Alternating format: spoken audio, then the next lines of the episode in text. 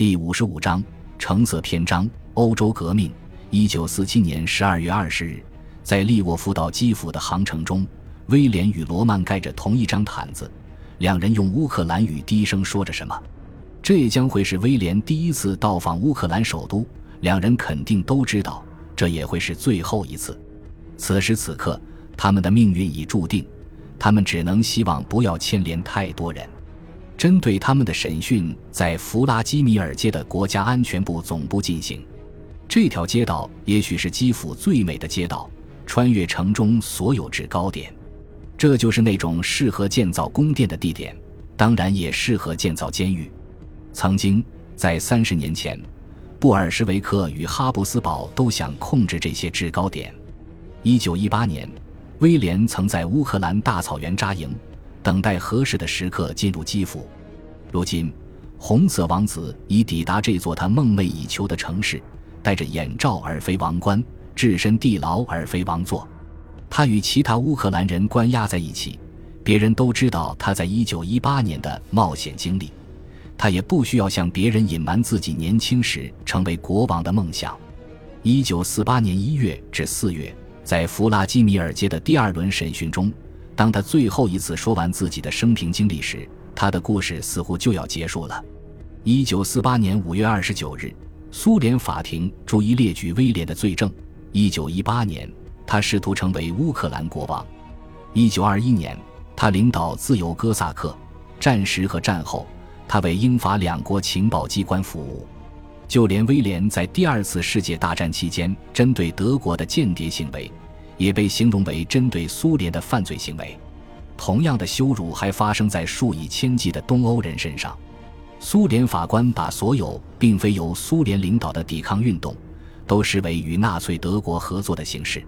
在意识形态上，也许因为纳粹主义是法西斯主义的最高形式，而法西斯主义又是资本主义的自然结果。苏联司法系统还有其他更为实际的动机。那些抵抗德国的人，那些具有民族荣誉感并愿意承担风险的人，那些对臂章、军靴、怒视无所畏惧的男女，那些对宣传标语和胜利阅兵无动于衷的灵魂，也可能会抵抗苏联。当然，在他们当中，并非所有人都像阿尔布雷希特那样出身高贵，并非所有人都像阿利塞那样举止优雅，而且在他们当中，并非所有人都像罗曼那样迷人。并非所有人都像威廉那样无耻。然而，所有在德国统治下不甘心、不安分的人们，对苏联来说都意味着风险。一九四八年八月十二日，苏联军官接到命令，把威廉押解到西乌克兰一处监狱，他将在那里服刑二十五年。六天后，一九四八年八月十八日，在苏联监狱被关押了三百五十七天后，威廉死于肺结核。当天是弗兰茨约瑟夫皇帝的生日，他是威廉第一个庇护人，甚至也是弗兰茨约瑟夫登基一百周年纪念日。他在一八四八年的民族之春中成为皇帝。威廉在哈布斯堡君主国纯净的亚德里亚海海滨吸入生平第一口气，在基辅的苏联监狱医院呼出最后一口气。一九零八年。威廉湛蓝的双眼曾在宫廷剧院见识过弗兰茨约瑟夫的荣光，如今却只见到锈蚀的床框和斑驳的墙壁，并就此瞑目。威廉死后，苏联让奥地利当局知道判决结果，营造出威廉还在服刑的活着的假象。通常在这种情况下，从苏联返回奥地利的人们会说看见威廉还活着。后来的虚假报告也说。威廉于二十世纪五十年代死于监狱，奥地利政府为此还打听了好几年。一九五二年，奥地利当局作出决定，威廉不再是奥地利公民。由于威廉从未放弃哈布斯堡皇位及王位继承权，他们推断威廉不应接受奥地利国籍。尽管威廉已于一九三六年入籍，威廉去世四年后，奥地利把与他的关系推脱得一干二净。威廉永远成了无国籍公民，这种身份曾让他毕生了无牵挂，如今却彻底消灭了他。他那躁动的灵魂，确证了唯一的永恒就是永恒的野心，而今早已归于沉寂。他那健美的躯体，一度流连于欧洲的海滩，一度飞驰于欧洲的雪原，而今早已化作泥土，亦已被人遗忘。他消失了，灵魂和躯体都消失了，消失于君主制与现代性之间。他经历过精彩纷呈又光怪陆离的人生，却未能找到属于自己的时代。威廉似乎意味着某种乌克兰梦想的幻灭。二十世纪四十年代后期，威廉只是数万名因为卷入或疑似卷入乌克兰独立运动而失去性命的男男女女之一。他们当中有许多人，甚至绝大多数人出身于过去的哈布斯堡王朝东加里西亚地区。威廉也许比他们当中任何人更能体现乌克兰与哈布斯堡君主国、乌克兰与西方的连带关系，更能体现乌克兰与欧洲文化、欧洲传统的连带关系。在许多爱国者看来，正是这种连带关系让乌克兰不同于俄罗斯。一九四五年兼并西部领土之后，莫斯科非常刻意地把西部领土与哈布斯堡的历史割裂开来。一九四一年至一九四四年间。德国人杀害了绝大多数犹太人，在此之后，苏联当局又把波兰人驱逐到战后波兰。这些政策已无可挽回地改变了人口结构。通过取缔希腊天主教会，苏联当局去除了哈布斯堡王朝早期建立的制度。希腊天主教会不仅代表乌克兰民族，而且代表教会相对于政府自治的整个西方传统。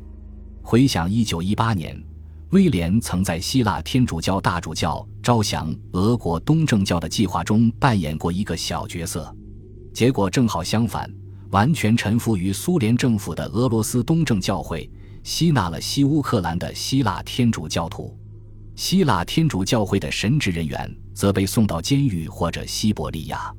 一位希腊天主教神父与罗曼一起走过监狱的小道。神父递给罗曼一个苹果。一九四七年六月被逮捕时，罗曼即将完成在音乐学院的学业。他在受审期间对此念念不忘。即使在那年十二月与威廉一起被送到苏维埃乌克兰之后，他还是非常渴望能够重返维也纳，完成他的学业，成为一名指挥家。结果，他被判前往诺里尔斯克的苏联劳动营服苦役，那里已是北极圈的另一边了。在古拉格，在难以想象的恶劣环境中，不知疲倦的罗曼把狱友们组织起来。一个狱友回想时称其为“小小的合唱团”和管弦乐团。罗曼旧日的老师汉斯·斯瓦洛夫斯基曾在纳粹统治时期声名鹊起。战争结束后，他先后在维也纳、格拉茨、爱丁堡担任指挥。这些地方比北极圈的永久冻土带宜人得多。在其漫长而成功的职业生涯中，斯瓦洛夫斯基培养了一批新生代指挥家，其中一些人在古典音乐领域声名卓著。罗曼就像二十世纪无数乌克兰艺术家那样，以其政治而非艺术留下印记。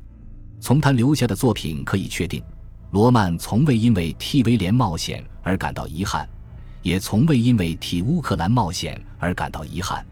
当乌克兰被苏联所吸纳，而乌克兰民族独立的领导者被杀害或被送到古拉格时，奥地利第一次形成自身的民族主义。正如在19世纪，乌克兰民族的形成是哈布斯堡君主国与俄罗斯帝国领土之争的结果，奥地利民族也是在冷战初期的超级大国角力中塑造了自己。苏联在维也纳的做法只不过是莫斯科在其控制的欧洲地区内普遍政策的细微缩影，在更大的范围内，同样的事情发生在波兰、匈牙利、罗马尼亚、保加利亚以及捷克斯洛伐克这些国家。在1946年、1947年、1948年陆续采用苏联体制，在奥地利和德国这两个苏联与西方大国分区占领的国家。战时的盟友无法在撤军问题上达成共识，及至二十世纪四十年代末，莫斯科与华盛顿已清晰无误地展开全球主导权之争，冷战正式开始。美苏两国专注于德国问题、朝鲜问题以及核军备竞赛，没有多少时间和精力来关注奥地利问题。直到一九五五年，也就是战争结束十年后，外国军队才撤出奥地利。也就是通过1955年签订的奥地利国家条约，奥地利重新获得国家主权，并同意严格遵守军事中立和政治中立。在承受过四大国分区占领十年的屈辱后，奥地利人开始缔造自身的民族神话，强调1938年至1945年被德国占领的痛苦，强调1945年至1955年被盟国占领的痛苦。